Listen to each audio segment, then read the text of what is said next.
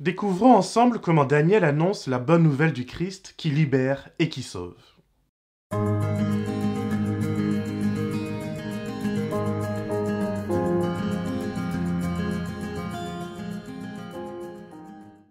Daniel est un homme important et incontournable.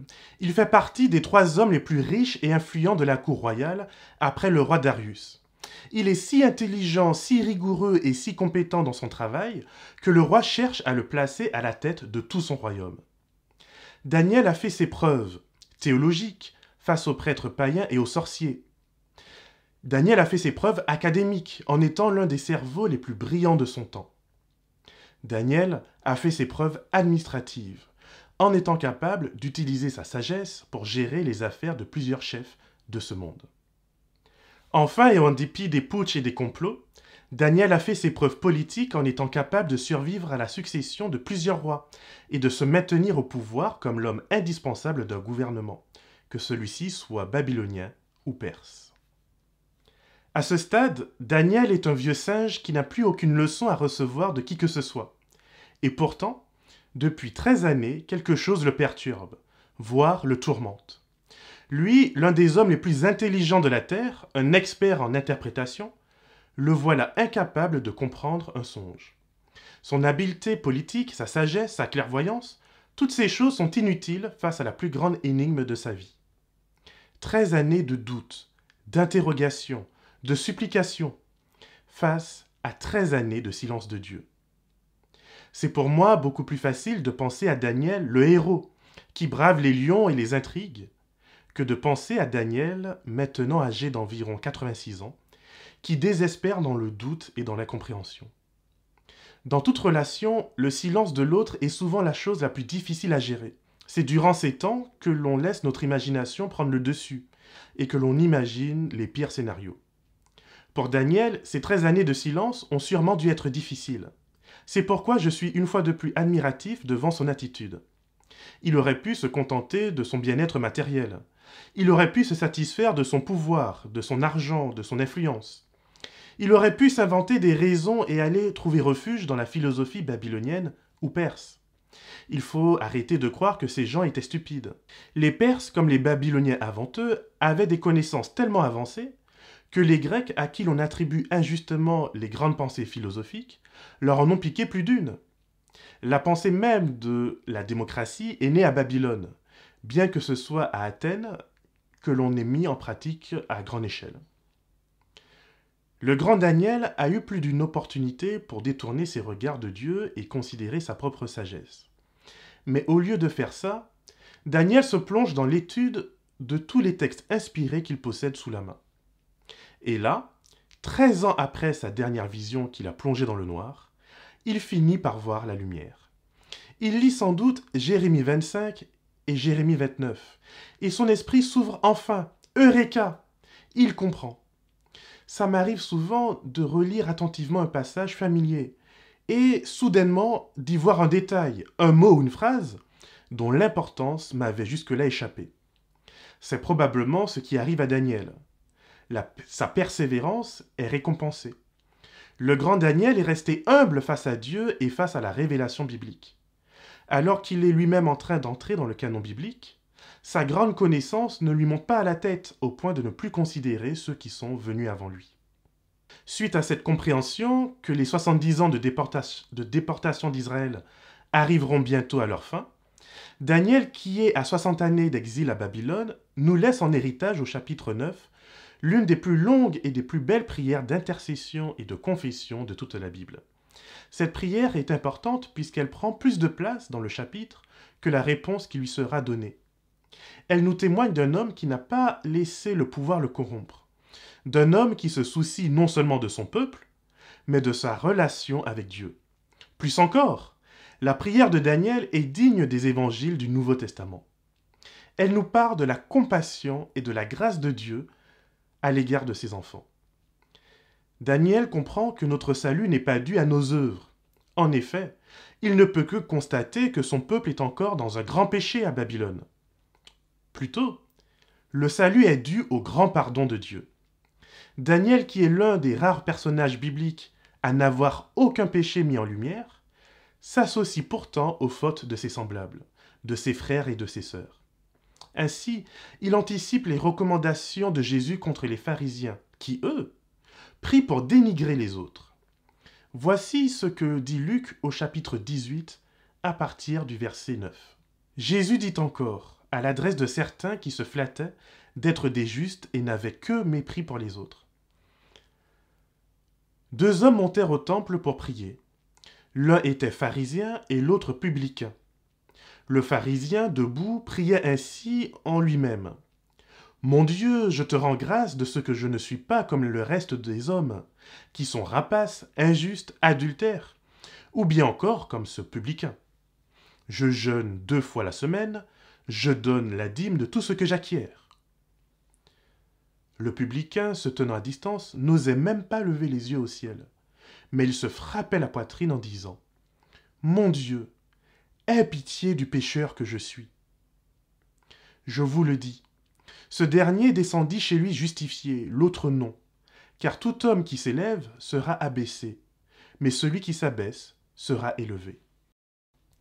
Point d'orgueil ou de fierté, chez Daniel comme chez Jésus, d'être le peuple du reste ou d'être différent des autres.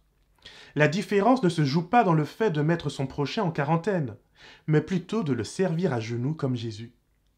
Le Messie, c'est celui qui est mis à part pour une mission particulière en vue du salut du peuple.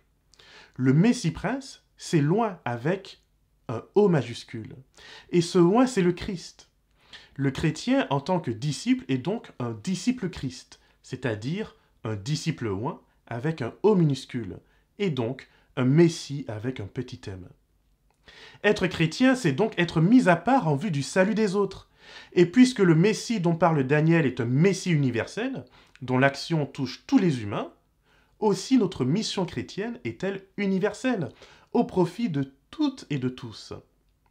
Dieu prend cette universalité tellement au sérieux que le prophète Ésaïe nous montre qu'il peut même faire d'un roi païen et idolâtre son Messie, c'est-à-dire un sauveur au service de ses enfants. Dans Ésaïe 44, verset 28, Ésaïe appelle le roi perse Cyrus le berger du peuple de Dieu.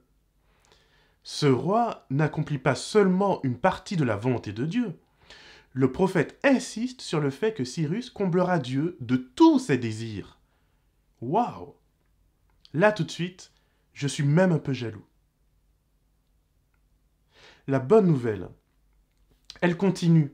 Lorsque le juste crie, l'Éternel entend, nous dit la Bible, et Gabriel de revenir une fois de plus afin de parler avec Daniel et d'essayer de lui faire comprendre.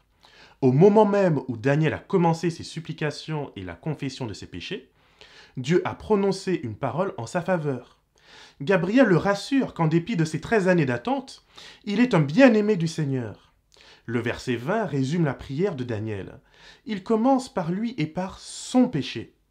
Ensuite seulement, il prie pour le péché du peuple. Et enfin, il présente ses supplications en faveur de la montagne de Dieu. Daniel est un évangéliste. Il commence par la prière pour il commence par une prière pour la poutre qui est dans son œil, et il termine avec la gloire de Dieu en passant par la paille dans l'œil de son peuple. Comme le dira Jacques bien plus tard, il est illusoire de penser que l'on peut s'approcher d'un Dieu qu'on ne voit pas, sans d'abord passer par l'amour pour ses frères et ses sœurs que l'on voit. Le message que l'ange Gabriel a reçu pour Daniel est l'annonce d'un évangile, c'est-à-dire d'une bonne nouvelle, celle de la venue du Messie-Prince, de Jésus. Dieu va apporter à Daniel la plus puissante prophétie de tous les temps, celle qui annonce le commencement du ministère de Jésus, ainsi que sa mort comme victoire sur le mal et le péché. Cette prophétie utilise le vocabulaire présent dans le jubilé et désigne ainsi une espérance de joie, de libération et de restauration. Le jubilé est un événement dont les effets se prolongent dans le temps, comme pour un mariage. Pour Israël, le jubilé est la fête où toutes les dettes sont pardonnées et où chacun retrouve son bien, son héritage. Loin d'être une nouveauté du Nouveau Testament, Dieu avait placé son concept de grâce au cœur de la vie d'Israël. Tous les 50 ans, par une grâce présidentielle, on donnait une seconde chance. Et on, évitait ainsi, comme de nos jours, à 1% de la population mondiale de posséder autant, voire plus, que 99% des autres. Parler du Jésus Messie, parler du jubilé et de la libération, c'est aussi parler du rachat, en hébreu le goël. Dans la culture hébraïque, le goël ou le rachat est l'obligation qui est faite à quelqu'un de sortir son proche parent de l'esclavage. Ceci donne du sens à l'incarnation de Jésus. Le Dieu fait chair s'est fait homme, afin de devenir notre proche parent et avoir ainsi le droit et le devoir de nous racheter de l'esclavage du mal et de la destruction du péché. Dieu ne se contente pas de nous déclarer son amour comme le ferait un don Juan qui de la relation n'apprécie que les phases d'excitation des grands commencements ou celles dramatiques des petites fins. Le Christ est une réalité historique parce que son message ne pouvait se contenter d'être une belle philosophie de vie. Le Christ s'est incarné, comme Daniel l'a prédit plus de 400 ans auparavant, afin de me redonner mon héritage d'image de Dieu. Nous sommes à nouveau pleinement des fils et des filles de Dieu, car Jésus, notre grand frère, a instauré le grand jubilé, le grand rachat, qui nous permet de sortir d'Égypte et de marcher vers la Canaan céleste. Sur ce chemin, nous sommes invités à vivre la tension entre le maintenant et le pas encore. Le maintenant est la victoire de Jésus sur le mal et sur la mort. Cette victoire me donne l'assurance de mon salut et me permet de vivre libre. Libre d'aimer, libre de chanter, libre de louer mon Seigneur envers et contre tout. Et puis il y a le pas encore, qui est la réalité qu'en dépit de la victoire du Christ, la mort existe toujours la maladie et la souffrance n'ont pas encore été éradiquées. Dieu a besoin de moi, non pas seulement pour louer, mais pour l'adorer en esprit et en vérité en me mettant au service d'un monde déchu, y compris de ses puissances et de ses rois comme l'a fait Daniel à la fin du chapitre 8. Ce témoignage auquel nous sommes appelés permettra d'accomplir cette prophétie que l'on retrouve dans Michée 4, versets 2 à 5. Des nations s'y rendront en foule et diront Venez, montons à la montagne de l'Éternel, à la maison du Dieu de Jacob.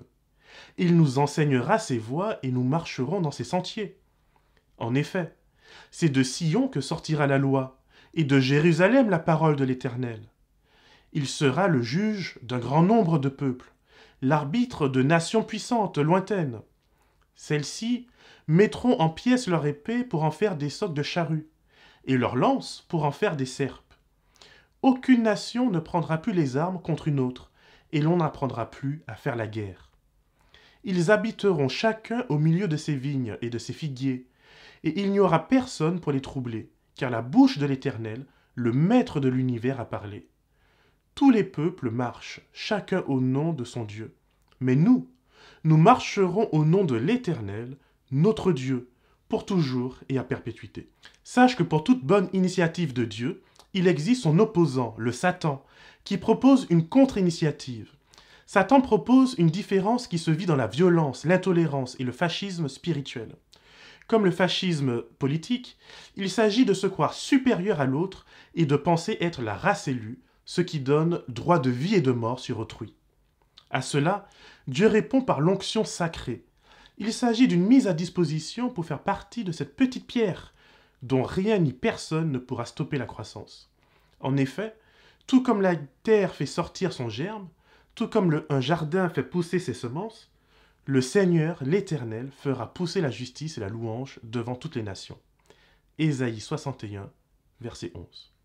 Que le Seigneur te garde et te bénisse, et fasse de toi une source de justice pour l'éternité.